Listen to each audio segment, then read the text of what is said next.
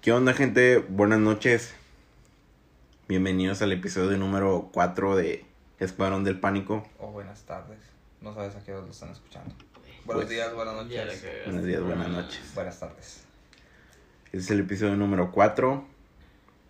Pues hoy toca hablar de un asesino o asesina. ¿Cómo están? Bien, bien aquí.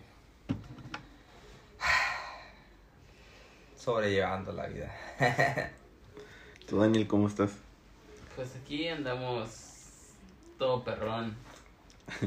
Pasándola bien. Para que te lo escuchan andan pedos ahorita estos vatos. Nada que ver, nada que ver. Pero Sí, bueno, pero- el tema de esta semana, como lo dije en el principio, va a ser un asesino. Hoy toca hablar de una asesina. Tal vez ustedes ya lo han escuchado, pero se llama Juana Barraza. La mata viejitas. Ajá, mejor conocida como la Mata Viejitas.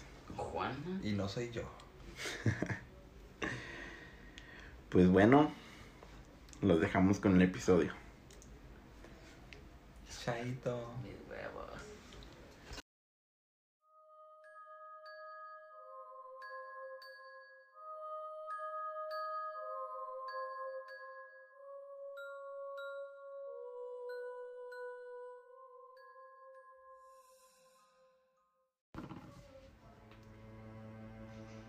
Pues vamos a empezar con el episodio de hoy. De la Mata Viejitas. ¿Les parece si comenzamos? Adelante. Dale, dale, dale. Dale. A ver, así empieza. Juana Barraza nació el 27 de diciembre de 1958 en Pachuca de Soto Hidalgo. Su padre abandonó a su madre el mismo día que en que ella nació y se llevó consigo a su hermano. Tres meses después, madre e hija trasladaron a- al entonces Distrito Federal Feggy Ostrowski narra en el libro que en entrevistas con Juana Barraza, la mujer que declaró que su madre se dedicó a las labores domésticas y tuvo a, a dos hijos con otro hombre. ¿Sabes lo que dijeron? La madre se había hecho adicta al, al alcohol y la situación económica en la que vivían era muy precaria, cuentan en el libro. Juana tenía prohibido salir a la calle e ir a la escuela, pues su padrastro consideraba que las mujeres no necesitaban estudiar para ser amas de casa. Machista el vato. Fíjate que eso, es algo que me cae muy mal. Sí, donde quiera. A mí también. eso- Que no, o sea, no, o sea, sí, que no dejen trabajar a la mujer. Sí, porque fíjate lo que decía. Consideraba que las mujeres no necesitaban estudiar para ser amas de casa. Pero bueno. Ya. Barraza era agredida diariamente por su madre de forma física y verbal. Estas agresiones eran, eran desconocidas por el padrastro. La única persona a quien Juana consideraba como su protector. Un día, la madre de Juana se la llevó a beber con unos amigos. Escuchen esto. En estado de ebriedad, decidió regalarla a cambio de tres cervezas a un hombre quien golpeó a todas las muñecas y violó a Juana Barraza. ¿Cómo que a todas las muñecas? Sí, o sea, la, todas las muñecas, o sea, Ah, es que no, bueno, entendí quién golpeó a las muñecas y dije que No, dice. En estado de ebriedad decidió regalarla a cambio de tres cervezas a un hombre quien golpeó a todas las muñecas Ah, ok, ya, ya, ya. y violó a Juana Barraza, quien quedó embarazada. Luego de tres meses de dar a luz a su primer hijo, Juana Barraza fue rescatada por los hermanos del padrastro.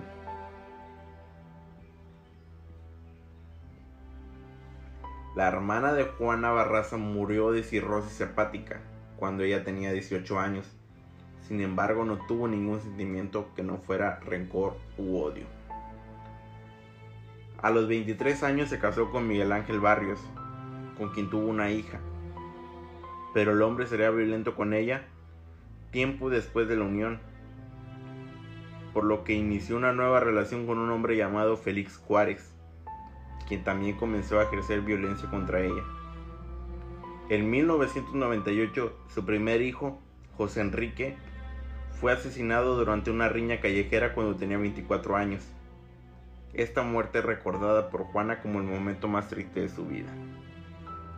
A los 30 años, Juana Barraza llegó al cuadrilátero e inició una carrera como luchadora profe- profesional. Ella se hizo llamar la Dama del Silencio. Era luchadora la morra. Bueno, la señora.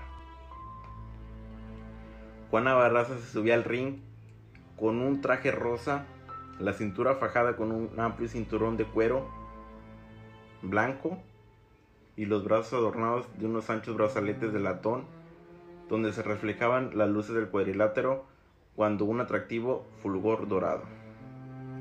Unas botas blancas con franjas oscuras y un antifaz que asemejaba una gran mariposa negra que complementaban el atuendo. En una de las luchas, Juana Barraza se lastimó la columna. Al acudir el médico, el especialista le dijo que podía quedar inválida, por lo que decidió retirarse del cuadrilátero. Sin embargo, luego se empleó como promotora de lucha libre. A partir del 2003, una serie de asesinatos conmocionaron en la Ciudad de México. Mujeres de la tercera edad eran halladas muertas al interior de sus domicilios con señales de ahorcamiento. Los primeros indicios no apuntaban a que se, tratara de un asesino serial, ya que no se, se relacionaban todas las piezas encontradas en la escena del crimen. Sin embargo, la cifra de asesinatos a mujeres de la tercera edad comenzó a elevarse mes con mes. El primero de abril fue capturada la primera sospechosa por el asesinato de varias ancianas en la Ciudad de México. Su nombre era Araceli Vázquez, a quien la, Procuraduría Capitalina buscó vincular con los homicidios. En un documental de Discovery Channel, Patricia Dayan, la oficial de la Unidad 17 de Homicidios de Procuraduría Capitalina que llevó el caso de las mujeres de la tercera edad asesinadas, dijo que Araceli mató a una persona de la tercera edad. Se hacía pasar como trabajadora de- la salud, del trabajo social, la cual portaba una bata blanca y utilizaba pelucas. Se realizaba el cateo en su domicilio y efectivamente se encuentran pelucas y batas blancas con el logotipo del centro de salud. Tiempo después de los homicidios a mujeres de la tercera edad, continuaron y liberaron a Araceli Vázquez por falta de elementos. Posteriormente, con base a retrato hablado, se logró la detención de un hombre llamado Mario Tablas. Sin embargo, el sospechoso declaró que se había cometido un homicidio, pero, era, pero la víctima era su madrina. De noviembre de 2003 a enero del 2004, habían muerto 23 mujeres de mayor edad, de acuerdo con Dayan. Autoridades creyeron que el asesino podía ser un transvesti por la descripción física del atacante que dieron mujeres que no fueron asesinadas. Se pensaba que era un transvesti por la descripción física que decían que era una persona muy tosca, que tenía la espalda muy ancha y que se realizaba se realizó una investigación en los grupos transvestis de la Ciudad de México. Porque pensaron que era un vato. Pues sí, te me das un chatón. Durante las investigaciones del asesinato de más de 20 mujeres de la tercera edad, la entonces oficial de la unidad de 17 homicidios, Patricia Dayan, realizó un, un busto con base en más de 15 retratos hablados, el cual fue presentado en conferencia de prensa. Tras el aumento de asesinatos y de conocer cómo operaba la asesina de las mujeres de tercera edad, la policía capitalina implementó un operativo en parques y jardines de la Ciudad de México en donde Juana Barraza aprovechaba para tener contacto con las ancianas. Tras cuatro meses de vigilancia, tras cuatro meses de vigilancia continua, los ataques en contra de las mujeres de la tercera edad habían disminuido. Sin embargo, el 25 de enero fue detenida Juana Barraza. Joel, el estudiante que rentaba en un cuarto con Ana María, quien fue la última víctima de la Mataviejitas, Regresó a la casa y vio a la casa estrangulada. Fue un hombre el último. No, era un hombre el que vivía con la última víctima. que- Ah, ok, ok, ok. ok. Sí, porque dice, quien fue la última víctima de la Mataviejitas regresó a la casa y vio a la anciana estrangulada. Salió del inmueble y corrió en búsqueda de la mujer que había salido del domicilio minutos antes.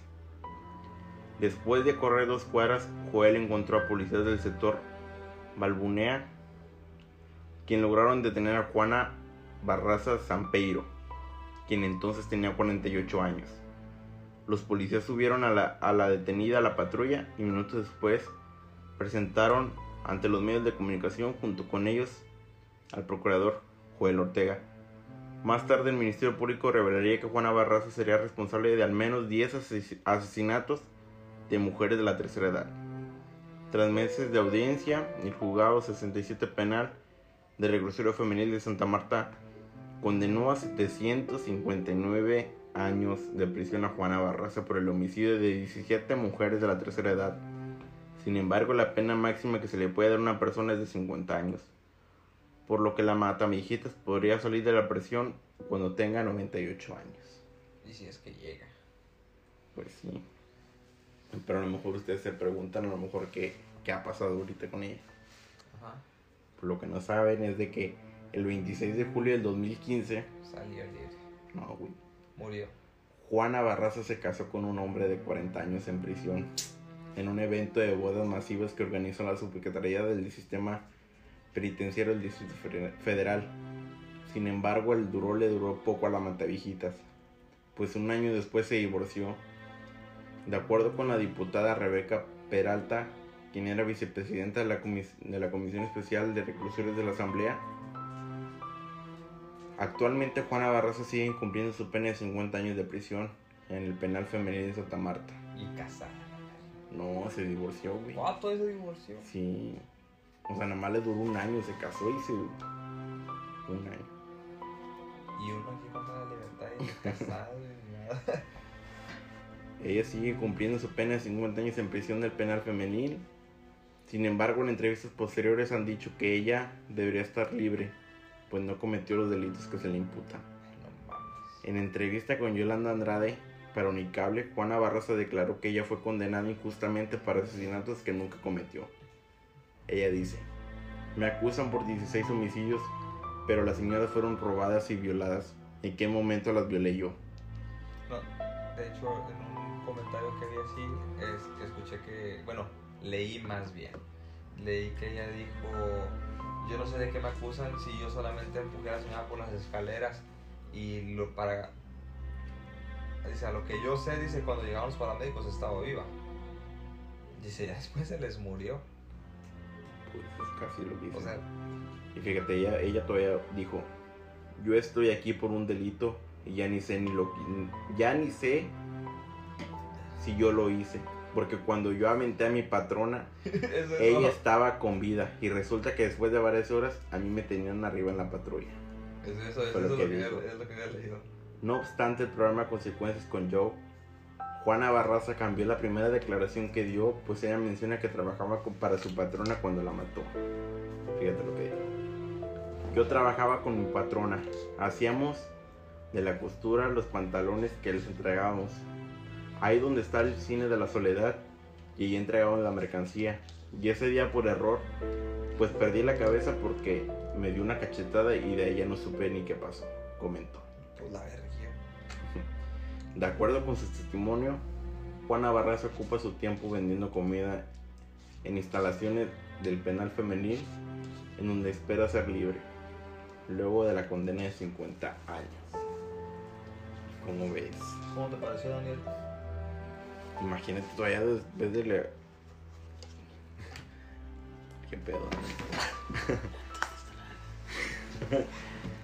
Fíjate, mató... Bueno, aquí dice que nomás mató a 17 Pero bueno, algo que no, a lo mejor no entendí muy bien o no te escuché fue el. ¿Cuál fue, cuál fue, cuál fue el detonador? ¿Cuál fue el detonador de ella? La muerte de su mamá. No, de que su mamá la trataba mal. O sea, su ¿Pero mamá. quién, quién la trataba mal? No, su mamá a Juana Barraza. Ah, ok. Porque Güey, sí, la, Pero, la- ¿por qué? ¿Por qué a las viejitas? Pues es que ¿Por a lo qué? mejor por rencor a su mamá. No, o sea, porque era más... ¿Y la mamá de ella se murió? De decirlo, Güey, simpática. Ah, ok. Este. Pero es que dice que ella se metía como trabajadora después de que estuvo en la lucha. Se fracturó. Y como le dijeron que ya podía quedar inválida y todo el pedo, pues se retiró un rato y ya andaba como promotora de la lucha libre.